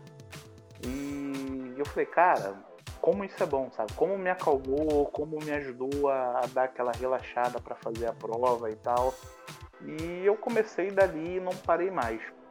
Curti bastante X-Men, curti bastante Wolverine, curti bastante esses fabulosos X-Men, Homem-Aranha, Teia do Aranha, foram quadrinhos que ali ficaram na minha adolescência até eu passar, fugir um pouco deles para as graphic novels que surgiram depois na vida adulta. Sobre elas, é, eu vou fugir um pouco dessa parte de Marvel e DC. Eu estava muito viciado no, no jogo The Witcher, né? The Witcher 3, assim, passei, sei lá, Muito bom. umas férias, é, umas férias inteiras jogando, porque também é tema de podcast, em The Witcher. Passei umas férias inteiras é, jogando The Witcher e aí saiu um quadrinho aqui, The Witcher, já tem três edições aqui no Brasil, lá fora já tem umas cinco. É, que são que falam, é, às vezes são histórias originais, às vezes são histórias baseadas nos contos é, que ocorrem no livro. E cara, sensacional, sabe? Sensacional você ver a, a presença do Geralt ali desenhada, as falas dele, o modo como ele age com os colegas, o modo como ele age com os monstros. Bem legal, se não me engano, o primeiro. É... Ah, eu não vou lembrar o nome de nenhum deles, mas é alguma coisa da raposa. Os Filhos da Raposa. Os Filhos da Raposa, bem legal. Ele conta uma história que ocorre no último livro, que é um prólogo, que é o Tempo de Tempestade. É uma história que ele sai por um barco e, e aí os, os, os presentes no barco molestam um ser da floresta, que é uma raposa Caraca, que bizarro. Cara, é muito, muito, muito interessante. O medo de todos os personagens de serem mortos, inclusive do, do Geralt, que não tem essas emoções, mas ele sabe. É, galera, a gente fez besteira, vocês fizeram besteira, e a chance de morrer todo mundo é muito grande. Esse, esse clima de tensão é, é muito legal. Então eu aconselho, deixo o conselho aí sobre isso. Fala aí. Uma saga de quadrinhos que me marcou muito também. Acho que marcou grande parte das pessoas é, que me marcou muito até, marcou deve ter marcado mais gente, talvez vocês, por mais que ela não tenha sido tão boa, porque era mais focada em saber quem era mais forte, era a saga Marvel vs DC. Hum, sim. Que, assim, a história é, é história pobre, né? É, é aquela coisa ruim, de pegar. É. é, pegar cada personagem de universo e jogar ali para lutar. Tinha uma entidade que começou a fazer isso. Só que era legal você saber, assim, por exemplo, numa luta entre Lobo e Wolverine, Super-Homem, Hulk, quem poderia ganhar, né? Ca claro, cada um queria puxar a sardinha pro seu lado, né? Uhum. É, Isso foi legal pra exemplo, caramba, sabe? Como foi, você foi, disse, a foi história legal. foi ruim. A história, ruim, mas... Mas esse negócio de, de O que o pessoal queria né? ver era porrada. O fanboy, torcida, o fanboy, o fanboy, o fanboy ele curtiu, é. O fanboy curtiu. É, eu curti também. Ainda mais Eu que curti. o meu personagem preferido ganhou. Que foi o Batman que ganhou o Capitão América, com um bumerangue, Capitão um, América, um batirangue na cabeça. Eles lutaram no Foi esgoto, é. no esgoto. Foi. Esse, esse foi um, foi um- É porque assim, tem muitas. Foi uma saga grande, de várias revistas diferentes. É, Foi, muitas foi. Até hoje me arrependo de não ter ela. Eu quero buscar ela no- depois no sebo. Porque eu Muitas- peguei, mas eu perdi. Eu tive toda a ideia pro, pro amigo Rodrigo que, que deve participar dos próximos podcasts aí. Na verdade, o Davi trouxe, me deu, eu passei para outro amigo. É, eu guardei algumas ainda. Eu guardei uma em específica que eu amei, que pra mim ainda é uma grande história, que foi Darkseid versus Galactus.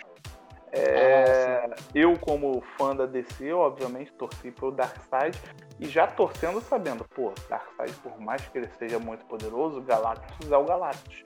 E eles dão um enredo pra história tão fantástico que torna-se plausível, sabe? Você aceita a situação. Todo mundo sabe que o Galactus, inimigo, o, o Darkseid, inimigo do Superman, ele mora no planeta Apocalipse, que é um planeta horrível, morto e tal. O Galactus vai para se alimentar desse planeta, né? Que ele é um ser superior da Marvel que se alimenta de mundos. E mesmo aquele mundo não tendo vida, o Darkseid deixa ele chegar até ali só para mostrar, olha só, esse é o meu mundo, eu que mando aqui você não vai se alimentar. Ele poderia simplesmente ter avisado. Olha só, esse mundo não tem vida, procura outro. Ou então apontado para o planeta que era, que era rival dele, o planeta dos novos deuses. E não, ele não É Nova. Gênesis, né? Nova Gênesis, nova, o planeta dos, dos novos deuses, Nova Gênesis. Então, ele poderia ter apontado pro rival e ele não faz isso. Ele simplesmente deixa o Galactus chegar e ele enfrenta o Galactus ali, mesmo sendo inferior ao Galactus, pra, até o Galactus perceber, pô, esse planeta não tem nada. Pô, vou embora, tanto faz e tal. E é um senhor, um senhor quadrinho, um quadrinho muito legal. Lanterna Verde contra o Surfista Prateado foi bom também. O citado Nossa, aí, pode crer, É, lanterna verde. é. E, combina, né? Eles botaram heróis É, assim, heróis espaciais. tem a ver, né? Heróis cósmicas, né? espaciais, sabe? Isso. Batman Agora, contra o Capitão América, o versus infelizmente. Wolverine Teve Homem-Aranha também. Homem-Aranha É, Teve, Homem-Aranha enfrentou o Superboy. Ele, ele, É. ele- acho, que ele, acho que ele ganhou o Superboy. Homem-Aranha É, o ganhou. queridinho da Marvel, né? aí, já não, é, aí já não são lutas tão boas, né? Você poderia imaginar o Homem-Aranha contra alguém mais legal. Sabe como é que ele ganhou o Superboy? Ele, ele, ele ganhou jogando um- uma espécie de. de bolas. Bomba de É, teia, né? é, e aí pegou nele e ele tomou um choque, o Superboy, e caiu. É, não Porque Nossa, ele tava lutando em cima de um prédio. Porque na verdade, é, é- na verdade, assim, é como você falou, são histórias toscas, mas Não, que, mas ah, era- dependendo do roteirista, do desenhista, ele pode transformar em uma coisa legal, como foi O essa. desenho era muito Dark bom. Side Eram, eram bonitos. E, inclusive, e- e- em algum momento haveria uma luta entre Darkseid e Thanos que todo mundo iria querer ver, já que Sim, o Thanos sim. foi inspirado no Darkseid. Só que eles se tornam amigos, eles decidem não lutar porque eles têm, é, Isso. eles têm coisas em comum. Isso. Agora, Eles meio que É, podem. vou- Eles, eles vão se aproveitar daquela situação ali, né? Eles veem que podem se aproveitar e. o Brasil nessa época curtiu muito esse tipo de, de, de quadrinho, né? Foi o quadrinho que a galera, tipo, voltou pro universo de quadrinho. Fo- Sim. foram- foi a mudança do quadrinho papel de jornal, que era aquela fo- formato revistinha que chamou hoje. Formato revistinha era aquele pequenininho, do tamanho do formato da Turma da Mônica. Saía aqui no Brasil daquela forma, formato Turma da Mônica, daquele tamanho, com aquele papel meio grosso, meio papel de jornal. E tinha um formato americano, que era o contrário do formato revistinha, cara, com, que é o que a gente tem hoje nas graphic novels, por exemplo, é aquele papel de revista, bonitinho, com folha mais grossa e tal. E esse DC vs Marvel, ele surgiu aqui no Brasil no formato americano. Então o pessoal ficou, caramba, que legal. Aquela revista que É, brilha, né? É, e isso, que fantástico. Mas aí teve problemas como é, Wolverine versus é, Lobo, não teve luta praticamente. Foi, Então não teve, muita- luta. O é, Wolverine, teve eles luta. caíram na porrada, aí de repente o Wolverine levanta. Levanta e o lobo fica caído. É. É, nossa, o lobo, o lobo bate de frente com o super-homem, cara. Não tirando É. o mérito do Wolverine, mas o lobo bate de frente com o super-homem, gente. O, super, é, o Superman bate, bate de frente com o Hulk, bateu um no soco no Hulk, mas Hulk ele apaga. tava. É, ele tava doente, o Hulk era o Eric. Era o Eric Bana, não. Era o Bruce, Bruce Banner, né? Deus me livre. É, Bruce Banner, que era o. que era o. aquele Hulk inteligente, né? Que ele não era tão forte, mas era inteligente. Sim, sim. Então algumas lutas de alguns personagens se perderam, perderam a se profundidade. perderam, se E perderam. outros tiveram é, sucesso. No, no conteúdo geral, divertiu, mas não foi um marco. Sim, né? sim, Não divertiu, algo- mas não foi. É... Mas foi uma boa, assim, que deu entrada no Brasil dos crossovers, por exemplo. Os crossovers, sim. que era algo que a gente quase não via, começaram a acontecer. E aí eu Sim. volto ao que eu falei lá no início: Batman versus Predador, Batman versus Alien. Superman versus Predador, Superman versus Aliens. Quando eles trouxeram essas criaturas da ficção científica, do terror científico ali, do cinema, para os quadrinhos, e funcionou. Fez bem também, ficou legal. Foi época boa. Eu queria agora falar sobre um outro quadrinho que me marcou muito. Que é um quadrinho da Marvel, mas não é um quadrinho da linha principal. Que é o Homem-Aranha no Ar. Que apareceu até naquela animação do, do Miles Morales e tal. Que apareceu no passado. Não sei se vocês conhecem. Não, eu, a animação eu ouvi falar, eu não assisti, infelizmente. Mas já como é que é esse muito Homem-Aranha? boa. É, como é que é? A animação é muito boa. Bom, esse Homem-Aranha, e- ele é o meu segundo Homem-Aranha favorito. Ele só perde pro Peter Parker mesmo, depois vem o Miles Morales. Né? Ele, ele fica em segundo lugar com o Miles Morales, assim, em Homem-Aranhas preferidos. E, cara, o Homem-Aranha no ar, eu acho ele incrível, porque vocês conhecem aqueles filmes no ar dos anos 30? Sim, de- filmes de detetive, de investigação, Isso. né? Então, ah, já é sei isso. que Homem-Aranha é esse. Aquele tom É o chapeuzinho, né? Que tá no, no É, naquele aranha mesmo. verso, né? Que é o Homem-Aranha. Seria um Homem-Aranha meio, meio Batman, assim? Um Homem-Aranha detetive? É o Homem-Aranha meio Batman. Só que, tipo, Hum, É interessante. muito. Só que é mais violento. Porque, cara. É. Esse Homem-Aranha se passa nos anos 30, né? Logo em 1930 que se passa, 31, por aí. Em, em vez de o Homem-Aranha viver no século XXI, é no início do século XX. E, cara, todos os personagens estão no início do século XX. Então, o Norman Osborn, por exemplo, é um mafioso com muito dinheiro, entendeu? Cheio da grana. Aí os outros vilões, que é tipo Homem-Areia.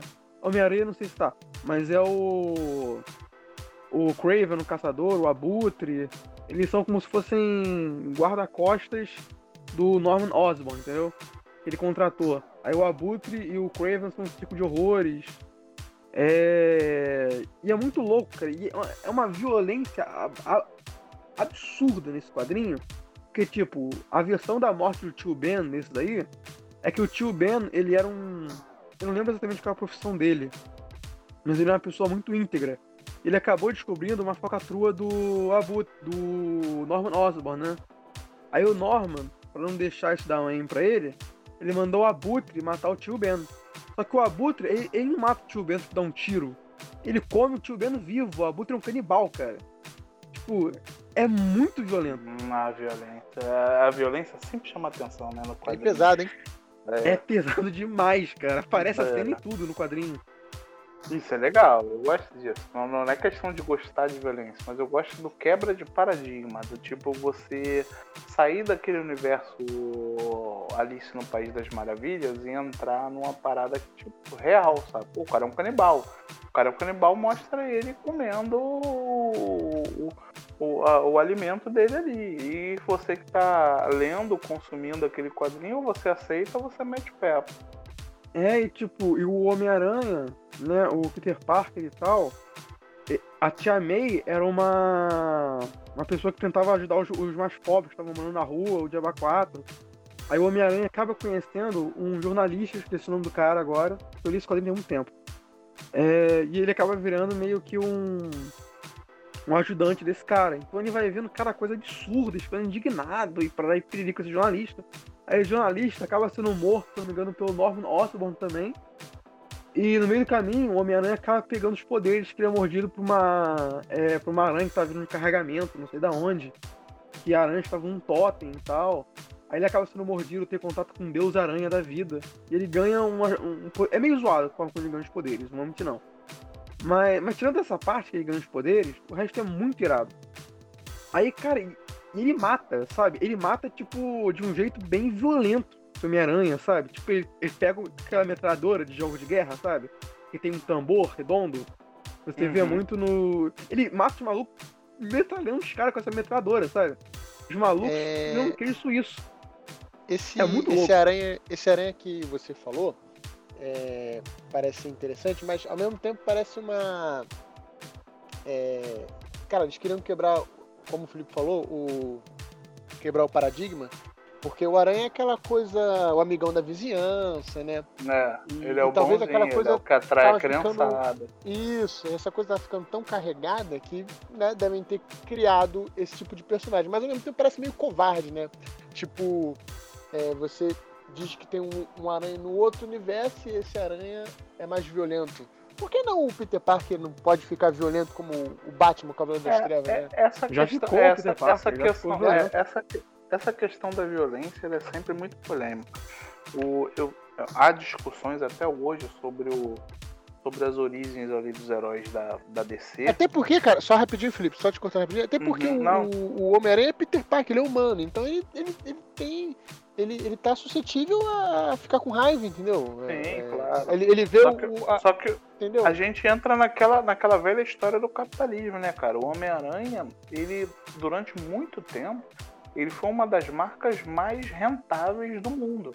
Ele estava ali disputando verdade. com a indústria farmacêutica, com a indústria bélica, porque ele tinha tantos produtos com o nome dele envolvido. Não é só quadrinho, não, nem filme, nem nada.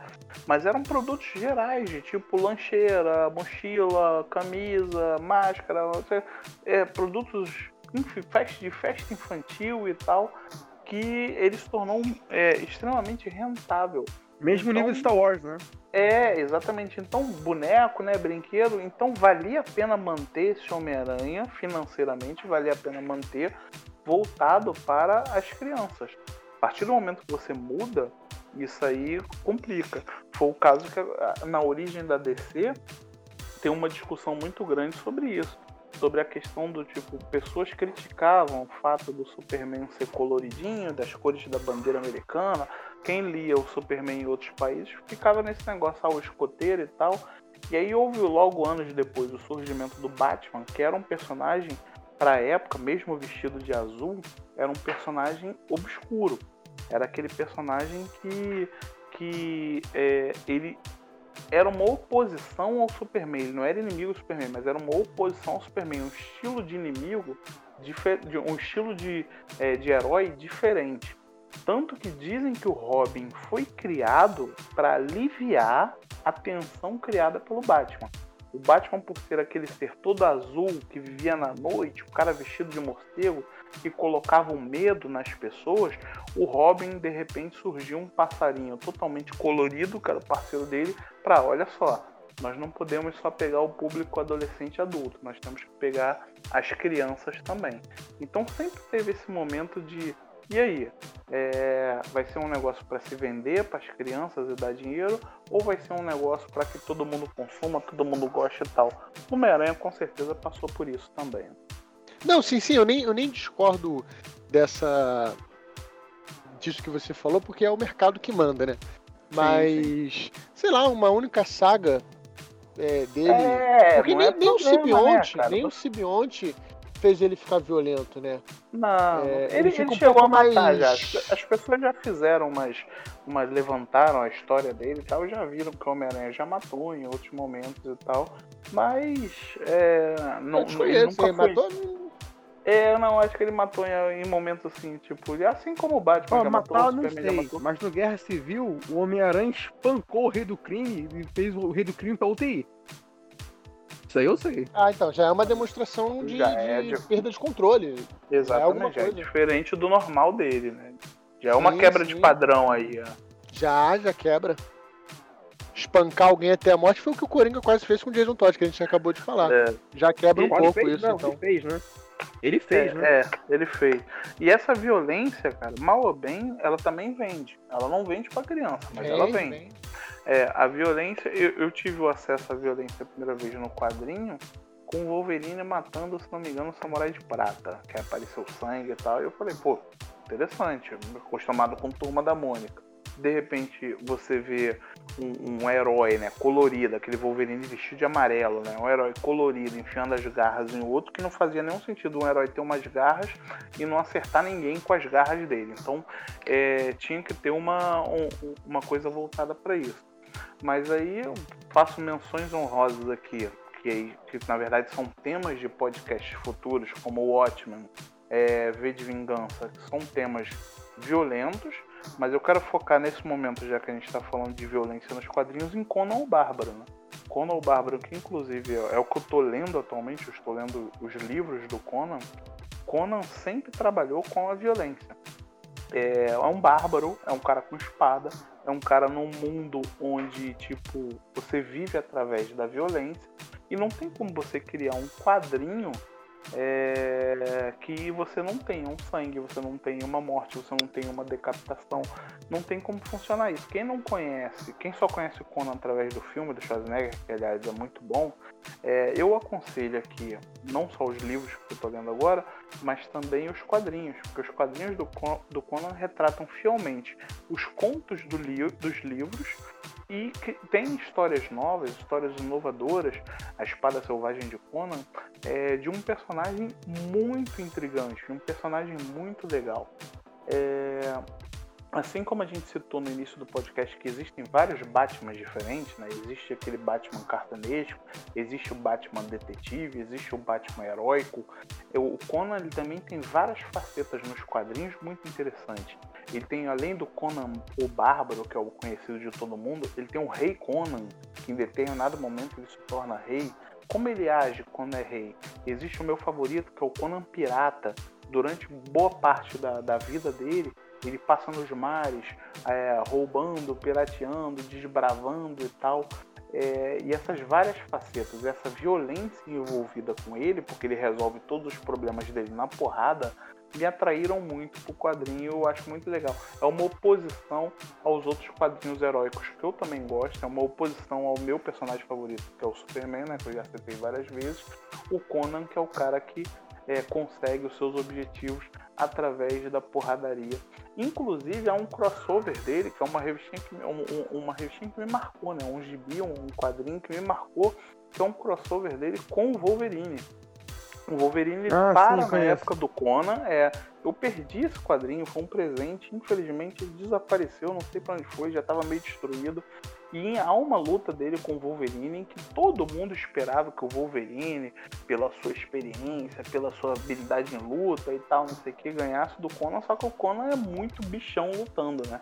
E o Conan perde a mão nessa luta, ele, ele perde uma mão, mas ele consegue acertar a espada dele com tanta força na nuca do Wolverine, que seria o suficiente para decapitá-lo, mas como o Wolverine tem o, o adamantium, isso não acontece, que o Wolverine perde as faculdades mentais dele que, que foram construídas pelo Xavier e volta a ser um animal. Então o Wolverine volta a ser um animal ali no mundo do Conan. E a- o quadrinho termina com o Conan indo pro, pra era do. pra, pra terra do, do. pra época atual, né? Seria a época atual. Onde ele encontra os X-Men e ele tá com uma pedra na cabeça do Ciclope. Cara, pra mim isso é sensacional, sabe? Ele aparece no mundo novo e arremessa uma pedra na cabeça do Ciclope. Isso é muito bom. É, você falou do Conan aí, eu gosto muito por causa do universo do Conan. Eu gosto muito desse universo, cara, de É eu Iboriano, né? sabe, criaturas. Espada e feitiçaria, né? Você Adoro mistura isso. monstro, é, Adoro isso também. Mas é aproveitando aqui pra falar sobre um que me marcou, é, que nossa, eu demorei pra conseguir completar a coleção porque eles pararam de, de- de traduzir aqui pro Brasil, enfim. Que é um mangá, né? Não sei se pode ser considerado quadrinho, mas. Não, vamos, já consideramos. No início a gente considerou. Ah, quadrinho, então beleza. Quadrinho oriental, mangá tá valendo. Ah, então beleza. Que é. Nossa, eu até descobri que eu tinha que ler de trás pra frente. Foi a primeira vez que eu descobri que eu De cima pra baixo, de trás pra frente. É, isso. Que foi Cavaleiros do Zodíaco com a saga G. É, é preto e branco, né? Preto e branco. Preto e branco. E, e se não me engano, a saga, a, é, a saga G, ela tinha um, um, umas páginas iniciais que eram coloridas. É, Sim, que talvez, é, talvez teve o objetivo de conquistar o público ocidental, isso. que não estava acostumado com aquilo. O público ocidental, é, desde o do John Rex, que foi citado aí pelo Asimov, pelo Texas Ranger, né? É, que eram preto e branco, o, o, o público ocidental está acostumado com cores, com, com sim, DC, sim. Marvel, Turma da Mônica, que esteja tudo colorido. E aí, de repente, os mangás até hoje, desde os seus primórdios, são em nanquim preto e branco, né? Isso, isso. E é, é, como você falou, no início era colorido, uma, uma, uma breve historinha colorida, e depois vinha o preto e branco. E essa saga, cara, nossa, ela é incrível, porque ela é focada é, no Cavaleiro de Ouro, de Leão, né? É, não, não é. Aiolos, né? Isso, é Aiolos. É o Aiolos. Não, não é a mesma. Não é o mesmo traço do, do desenho. É um traço mais. mais que se aproxima mais do, do, do Japão mesmo. É um traço oriental. É, e a história é incrível. Não tem os Cavaleiros de Bronze conhecidos, focado é nos Cavaleiros de. que é ótimo. Eles, eles são mencionados, eles são mencionados. E essa saga, eu, porra, eu tava torcendo muito para que virasse anime, porque ela é dos Cavaleiros do, de Ouro contra os Titãs. É, nossa, e, e, os Titãs eram incríveis, cara. Nossa, batalhas sensacionais, batalhas que duravam quase 30 páginas. A primeira luta do Aiolos contra o Hyperion. De, Hyperion, Hyperion tinha o oceano, né? Tinha o oceano, nossa. Tinha uma trama ah, por tá. trás. Eu não sei é. se esse personagem do oceano ele estava trabalhando para que, que eles, eles, eles, consideravam a, a, a chefe, a Gaia. Então, nossa, é incrível esse mangá, é incrível. Eu completei ele. É, é aquela galera que o Kratos todo derrotou em. Sim, em... o Kratos derrotou todos, é. Aliás, poderia não, ter um quadrinhos do, do, do Kratos. É, né? Do Kratos, é. Se é que não tem, né? Que tem livro, não tem livro. Eu tenho um, eu é, tenho uma, mas é aquela coisa é, pra ganhar dinheiro, sabe? Ah, fizeram ah, uma aqui porque fez sucesso nos games, ah. eu tenho uma. Mas é uma só, fechada. É, o legal dessa saga G, né? Saga G de Gold, né? Que, que o, o, os personagens principais, quem era fã dos Cavaleiros de Ouro, os personagens principais eram os Cavaleiros de Ouro. Isso é que era legal. Eu, por sim, exemplo, sim. Eu, o que me atraiu no, no Senseiya eram os Cavaleiros de Ouro. E aí, quando fizeram um, um mangá com foco nos caras, apesar de na época eu não ter gostado do, do Cavaleiro de Leão ser o, o principal, é, eu curti bastante ver a juventude daqueles Cavaleiros de Ouro e tal. Sim, é, sim. Pô, tá certo que ficou meio, meio ceia, né? Porque ele parece é, que ele, ele, ele é derrotava todos, mas o Oriental ele cria um, um, personagem principal que é aquele que vai ser perseguido e acabou. Você segue aquele. É, acaba sendo diferente, por exemplo, da DC. Tem ali o Superman, mas o Superman deixou o principal em tempo. E tem pessoas que você sabe que gostam do, do Flash e do Lanterna Verde. Assim como Vingadores no cinema trouxe essa questão também. Ah, não, não é só o Homem-Aranha que é legal na, na Marvel. Tem o Capitão América, tem o Homem de Ferro. O Homem de Ferro é. Ali o protagonista é o conjunto, né? O protagonismo é o conjunto, né? O, Homem de Ferro era um elemento nulo nos quadrinhos, sabe? Ele era um cara que tipo, tanto faz, tanto fez. Morreu, ninguém tá nem aí. Era um cara envolvido com bebida, ou seja, tinha até um problema real. E as pessoas não, não, não ligavam muito para ele. Que é o demônio da garrafa. Verdade, né? é através do filme é, o, a presença ali do Robert Downey Jr., o, o, o estilo do Robert Downey Jr. acabou dando ao, ao Homem de Ferro uma personalidade que ele não tinha. Então quem não gostava do cara começou a gostar do cara. O, o, às vezes o cinema ele modifica o personagem do quadrinho. Se sai um quadrinho hoje do Homem de Ferro, é na verdade um Homem de Ferro baseado no personagem do Robert Downey Jr. Assim como o Wolverine, que eu já citei anteriormente, era um personagem no quadrinho, no filme é completamente diferente com o Hugh Jackman. E às vezes quando você compra um quadrinho hoje, o, o Wolverine que aparece é esse Wolverine do Hugh Jackman, do Logan, por exemplo, o Wolverine.